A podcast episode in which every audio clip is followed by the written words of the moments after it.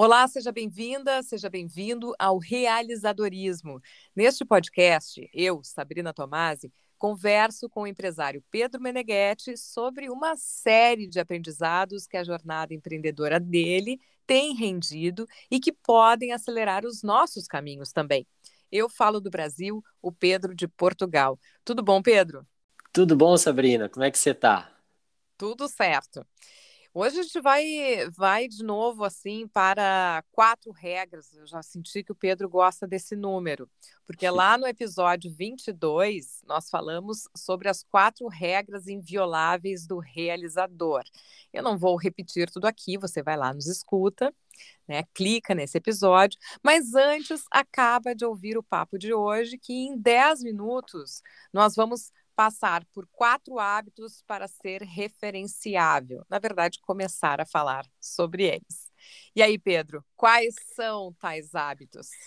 É, Sabrina, é referenciável, né? Nós precisamos ser pessoas em que as outras uh, pessoas que a gente se, que a gente convive, que a gente tem algum tipo de interação, estejam confortáveis em, em, em nos passar como referência, seja de negócio, seja como própria pessoa, para outras pessoas, né?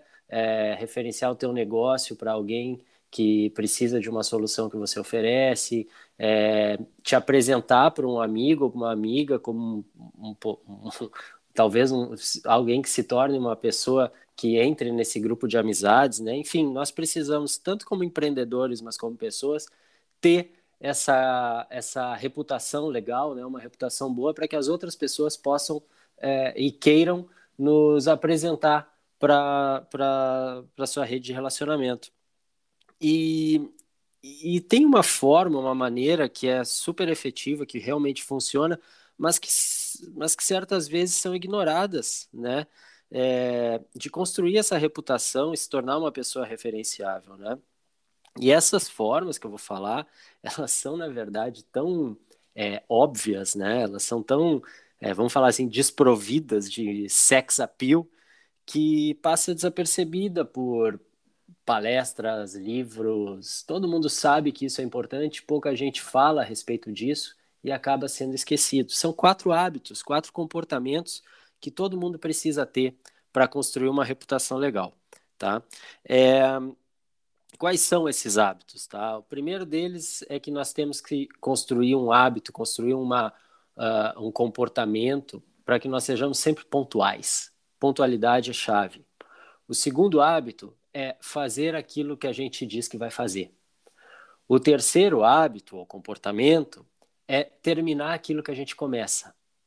E o quarto, que é o mais óbvio de todos, o mais simples de todos, é dizer por favor e obrigado.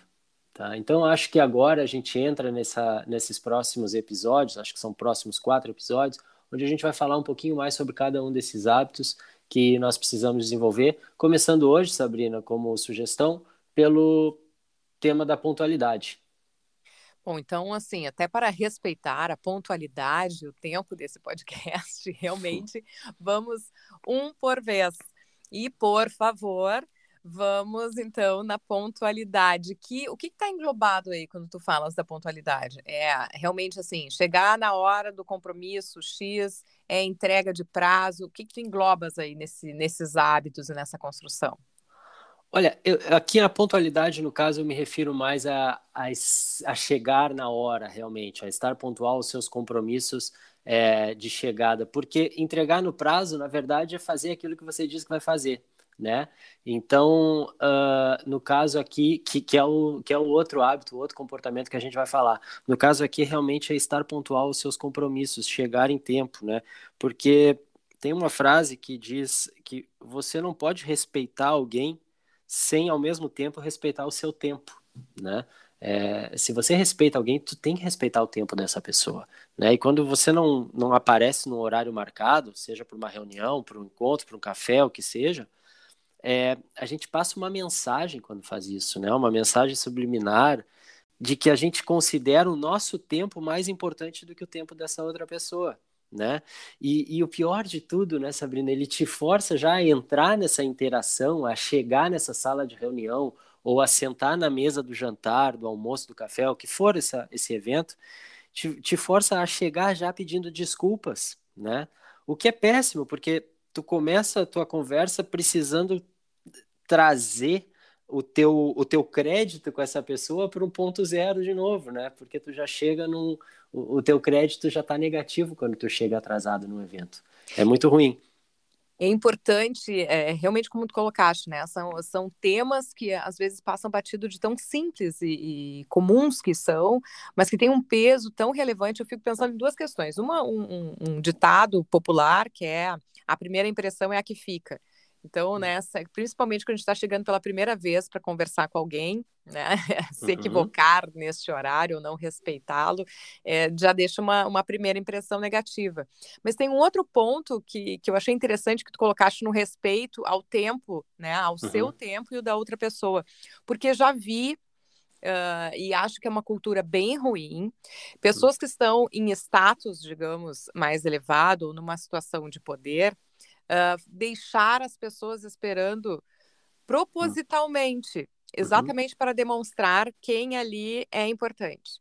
E eu acho que isso passa uma imagem tão negativa, é. porque acho que é uma cultura ultrapassada, Uh, negativa que precisa ser superada, porque a questão do respeito ao tempo e não interessa o teu status ou qual é a tua tarefa dentro daquela dinâmica, né? Mas, mas que se, que se alguém pensa sobre isso, por favor, não repita, porque acho de péssima escolha. E é de péssima escolha mesmo, é de muito mau gosto, porque uh, o respeito ele, ele independe de status social, de posição hierárquica numa empresa ou num, numa sociedade. Nós temos que respeitar todo mundo e, e, com certeza, a gente já falou tantas vezes aqui, né, a importância do tempo, como o tempo é importante, como ele é um ativo precioso que todos nós temos. Então, a gente tem que, que, que, que respeitar ao máximo e de todas as maneiras o tempo das outras pessoas, tal qual a gente respeita o nosso tempo. Isso é a primeira, o primeiro comportamento, o primeiro hábito, porque tu imagina, se tu não, se tu é uma pessoa que habitualmente se atrasa, para reuniões, para encontros, enfim, o evento que for, se você habitualmente se atrasa, você vai prejudicar a tua própria imagem, consequentemente as pessoas não vão se sentir confortáveis de te enviar como uma referência para outras pessoas. Porque ela vai, por exemplo, fazer uma ponte de um, de um encontro com alguém, com uma pessoa que você precisa encontrar, mas ao mesmo tempo ela sabe que você vai chegar atrasado, porque já é a sua prática comum e, consequentemente, isso vai baixar a probabilidade dessa pessoa querer realmente te recomendar para outras pessoas. Tá aí, achei a palavra recomendar, né? Referenciar, recomendar, é isso que eu quero dizer. E reputação, Pedro, é uma palavra que eu tenho escutado muito e sendo usado no sentido de que é uma poupança, né, que a gente tem da nossa imagem, é um crédito que a gente tem. Quando tudo der errado, a gente resgata da reputação. E, e, a pontualidade me parece que entra nisso também, né? Se as pessoas reconhecem que eu sou uma pessoa que respeito o tempo dos outros, que chego sempre na hora, a hora, no momento em que eu realmente tiver que enfrentar um evento que, que me tira né, do meu horário, que faz com que eu quebre isso, eu tenho crédito. As pessoas não vão a, a, queimar a minha imagem por causa disso, porque tem que ser a exceção à regra, né? Putz, perfeito, é exatamente isso. Colocou muito bem, é uma poupança que você tem, é o fundo de emergência, né? Para quando você precisa, você tem, tem esse crédito para utilizar. Muito bem colocado.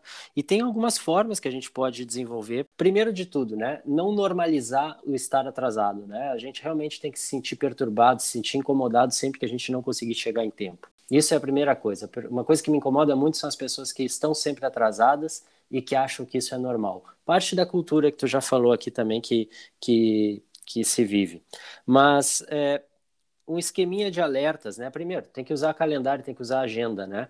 Mas é, criar um sistema de alertas que vai te avisar com meia hora, uma hora, 15 minutos de antecedência do teu próximo compromisso. Isso daí é uma ferramenta super simples, mas que ajuda demais né? Ser realista, né? Planejar um buffer, um, um, um tempo extra entre um compromisso e outro, porque às vezes um compromisso se arrasta um pouquinho mais do que, do que o necessário, ou às vezes tem alguma necessidade não sei, de ir no banheiro, precisa parar para tomar um, uma água, um café, e às vezes a gente programa uma, uma um, agora que é no mundo virtual, né, a gente está muito dentro do mundo virtual, é um call em cima de outro, então termina um às 10 e o outro já está começando às 10, você não tem nem tempo de trocar é, de sala, constrói um buffer entre um, entre um, um, um evento e outro, tá?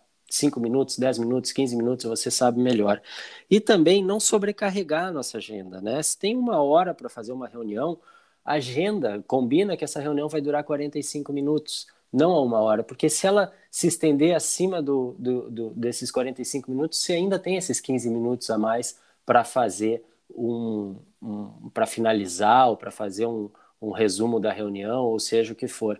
Mas são três coisas super importantes e simples: é sistematizar os alertas, é ser realista e planejar uma, uma folga entre um compromisso e outro, e também não sobrecarregar a tua agenda. Se você tem uma hora, busca alguma coisa por 45 minutos. E tá aí que é mais do que uma questão de respeito ao tempo, ao seu tempo e ao do outro, é para ter qualidade de vida, né? Porque se tem uma coisa estressante é quando os eventos se acumulam a agenda começa a se atropelar e o torna um dia que poderia ser organizado e pacífico num estresse. É um horror. É um horror. Bom, e um ponto aqui toca no outro, né? A pontualidade vai tocar no fazer o que se diz que vai fazer, em terminar o que se começa, e ter tempo e, e paz de espírito para lembrar de dizer o por favor e o obrigado, que são é. tópicos que a gente vai passar, então, nos próximos episódios. Esse foi então mais um episódio do Realizadorismo, que é um podcast, mas também uma metodologia para realizar. As ferramentas eventualmente mencionadas aqui ficam acessíveis no site pedromeneghetti.com e conta para gente sobre a tua jornada empreendedora ou realizadora aqui pelo LinkedIn, arroba Pedro Meneghetti, ou pelo meu, arroba Sabrina Tomasi. Obrigada, Pedro, pela boa conversa. Obrigado, Sabrina, e até a próxima. Quer colaborar com realizadores? Se curtiu esse conteúdo, compartilha.